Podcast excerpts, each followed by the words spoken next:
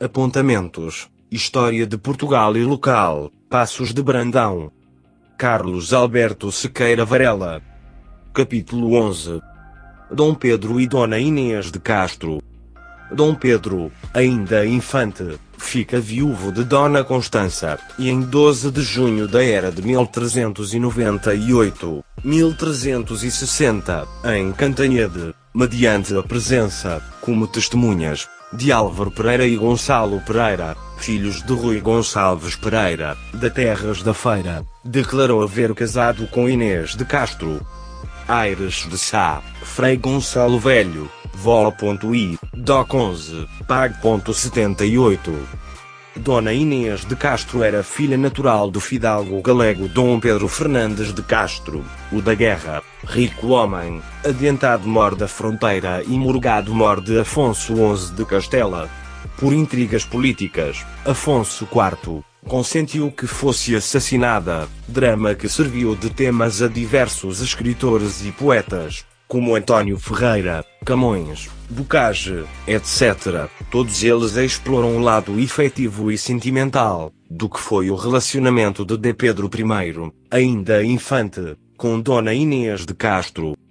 Antônio Ferreira, 1528 a 1569. Nasceu em Lisboa e frequentou a universidade, que, era ele pequeno, se transferiu definitivamente para Coimbra. Formou-se em Direito Canônico, e segundo dizem, ocupou a cátedra na Lusa Atenas durante algum tempo. Adquiriu invejável cultura humanística, e privou com os principais coriféus do classicismo, gozando da amizade de Diogo de Teive, folha 1565, António de Castilho, folha 1596, Jorge Bechanã, 1506 a 1572, e, sobretudo, Sá de Miranda, Nomeado em 1567 desembargador da Casa Civil, só desempenhou esse cargo durante dois anos, porque uma epidemia o vitimava em novembro de 1569. Foi António Ferreira um dos poucos quinhentistas que não escreveram um único verso em língua estranha. Deixou muitos sonetos, inspirados uns por uma senhora de apelido Serra, que conheceu em Coimbra, outros por Maria Pimentel, com quem casou afinal. As mais lindas poesias consagradas a esta senhora foram escritas depois da morte dela. As odes e epístolas que lhe saíram da pena, mereceram-lhe o cognome de Horácio Português. Das elegias, há a destacar a que consagrou à morte da mulher. As eclogas não igualam, é certo, as de Bernardino, mas têm incontestáveis belezas literárias.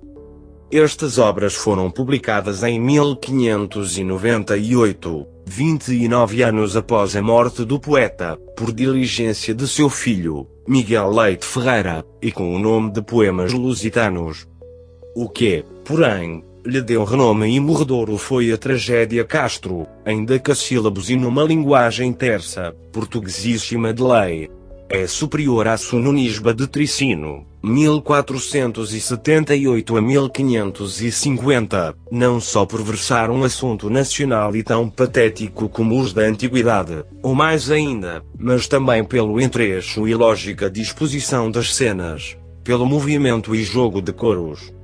A língua e a literatura portuguesa, Padre Arlindo Ribeiro da Cunha, Braga, 1948, páginas 218-219. O professor F. Costa Marques, na Introdução a Castro, Coleção Literária Atlântida 1961, página 11, diz-nos o seguinte: Se não é possível, contudo, indicar exatamente a ação sugestionadora de determinadas obras e autores, podemos aduzir que a Castro é fruto do ambiente cultural e teatral que se ia criando em Coimbra, do reflexo de espetáculos e leituras que o próprio Ferreira teria dificuldade em precisar, da influência do meio e da tradição coimbrã, naturalmente ligados à vida e morte de Dona Inês, das ideias, conceitos de vida, sentimentos e modos de ser do seu autor e, particularmente, do seu esforço de criação e aperfeiçoamento formal. Tragédia Castro Algumas passagens. Acto primeiro, cena I. Colhei, colhei alegres. Donzelas minhas, mil cheirosas flores. Tecei frescas capelas. Delírios e de rosas, cruai todas. As douradas cabeças. Expirem suaves cheiros. De que se enche este ar todo. Soem doces tangeres, doces cantos. Orai o claro dia. Meu dia tão ditoso, a minha glória. Com brandas liras, com suaves vozes. Castro, 105 a 110. Enfim, fortuna, que me já chamava. Esta glória tão grande, quebra o nó. Daquele jugo a meu amor contrário. Leva ante tempo a morte a infante triste. Herdo eu mais livremente o amor constante. Que a mim se entregou todo, e todo vive. Na minha alma, onde está seguro e firme, já com doces penhores confirmado. Acto 5, cena 2, 165 a 170, Ifante. Tu, senhora, estás lá nos seus, eu fico. Enquanto te vingar, logo lá vou. Tu serás cá rainha, como foras.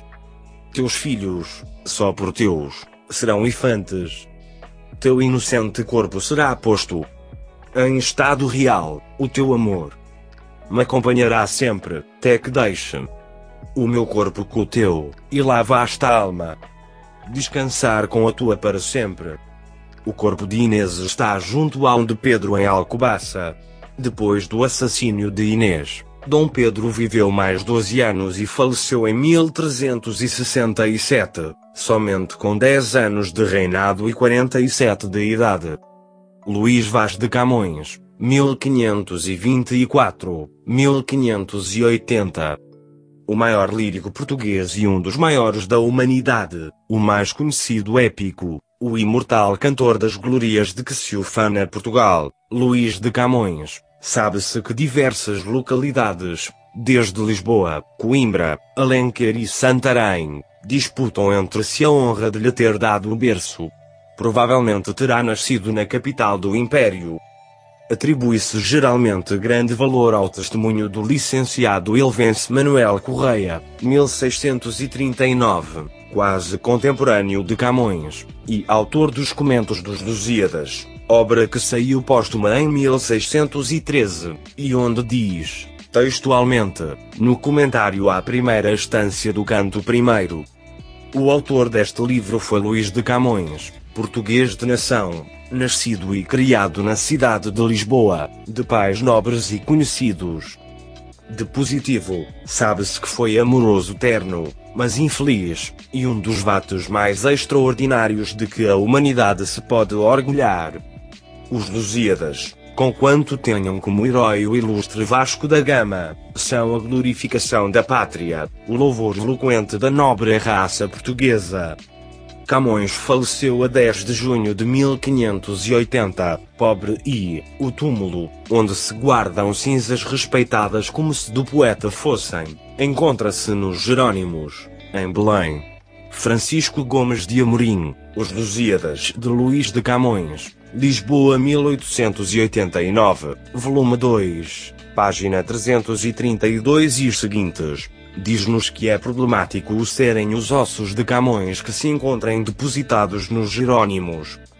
Resume o grande biógrafo Stork, sem salmos nem acompanhamentos, levaram o corpo morto, de Camões, embrulhado, porque nem caixão teve, à próxima igrejinha de Santa Ana, onde foi lançado apressadamente, como outros mortos de peste, no carneiro subterrâneo, está claro que sem pôr em sinal algum em que mais tarde fosse possível reconhecer o autor dos Lusíadas, o imortal glorificador de Portugal. Como Carlos Malheiro Dias nos diz, em Camões e a Raça, páginas 38 e 39, a combatividade portuguesa exercitou-se desde o berço. Pagamos com o sangue o direito de ter uma pátria. Ninguém nos deu. Conquistámo-la. Fizémo-la. Cada metro quadrado representou uma vida. Foi em cima de campos de batalha que dirigimos a nação. Se a quiséssemos maior, não ficaria mais ninguém para habitá-la. E como na infância da pátria, quase todo o canto 3 do poema, com exceção do reinado construtor de Dom Dinis e o episódio da tragédia amorosa de Inês, é uma sucessão de batalhas, desde Ourique aos Campos do Salado, onde Afonso IV acude ao genro para desbaratar com fúria inexpugnável o poder mauritano. É neste canto terceiro, estrofes 118 a 135, de Os Lusíadas, que encontramos o episódio de Inés de Castro, em que nos é retratado o caso triste da sua morte. Estrofe 119. Tu, só tu, puro amor, com força crua, que os corações humanos tanto obriga. Deste causa a molesta morte sua, como se fora pérfida inimiga. Se dizem, fer o amor, que a sede tua, nem com lágrimas tristes se mitiga. É porque queres, áspero e tirano, tu ousaras banhar em sangue humano. Estofre 120. Estavas, linda Inês, posta em sossego, de teus anos colhendo doce fruito, naquele engano da alma, ledo e cego, que a fortuna não deixa durar muito, nos saudosos campos do Mondego de teus formosos olhos nunca enxuito. Aos montes ensinando-lhe às ervinhas. O nome que no peito escrito tinhas. Estofre 135. As filhas do Mondego a morte escura. Longo tempo chorando memoraram. E, por memória eterna, em fonte pura. As lágrimas choradas transformaram. O nome lhes puseram, que ainda dura. Dos amores de Inês, que ali passaram. Vede que fresca fonte rega as flores. Que lágrimas são a água e o nome amores. Retratado que está este triste episódio da nossa história, a paixão de Dom Pedro por Inês, uma dama da casa de sua mulher Constança e a descrição daqueles que mais se notabilizaram ao descrevê-la, Camões e António Ferreira, voltemos a de Pedro I. Não obstante uma curta guerra civil, com seu pai de Afonso IV, em consequência da morte de Dona Inês de Castro, Dom Pedro reinou dez anos em paz contínua, tanto seu pai como ele conseguiram travar algumas convulsões mais ameaçadoras e evitar revoltas declaradas. Apenas quando auxiliou seu sobrinho, Pedro I de Castela, nas disputas internas do país vizinho, se viu envolvido em guerras, de 1357 a 1367 viveu em paz. Era uma figura governante tipicamente dos fins da Idade Média, um pouco louco e depravado, bastante preocupado com a administração da justiça, com contacto direto com o povo, que o adorava apesar dos seus atos de crueldade e loucura.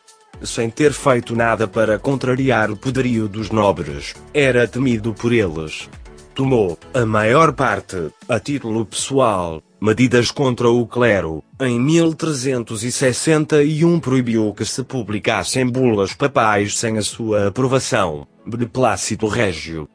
A medida atrás referida deve ser encarada como visando a boa justiça do reino, pois sendo frequentes as falsificações de documentos pontifícios, o rei encontrou a solução para que os documentos oriundos da Cúria só fossem publicados depois de ele ter conhecimento dos seus conteúdos. Dom Pedro iniciou o processo de controlo das ordens religiosas militares, sendo que o seu filho bastardo Dom João I, futuro rei de Portugal Dom João I, foi investido no mestrado de Avis, 1363 a paz que durou cerca de três décadas, abrangendo parte do reinado de Dom Afonso IV e o de Dom Pedro I, chegou ao fim com o advento de Dom Fernando I, filho e sucessor de Dom Pedro, 1367 a 1383.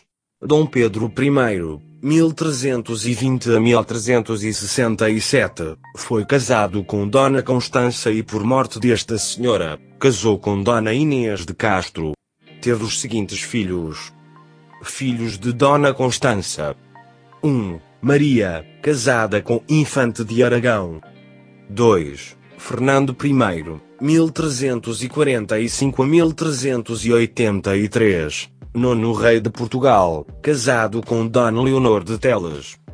Filhos de de Inês de Castro. 1. Afonso. 2. João, 1352 a 1397, casado com Maria Teles, Duque de Valença. 3. Diniz. Bastardos. Britas. João, mestre de Avis, fundador da nova dinastia, Dom João I. Apontamentos. História de Portugal e local, Passos de Brandão. Carlos Alberto Sequeira Varela. Dom Pedro e Dona Inês de Castro.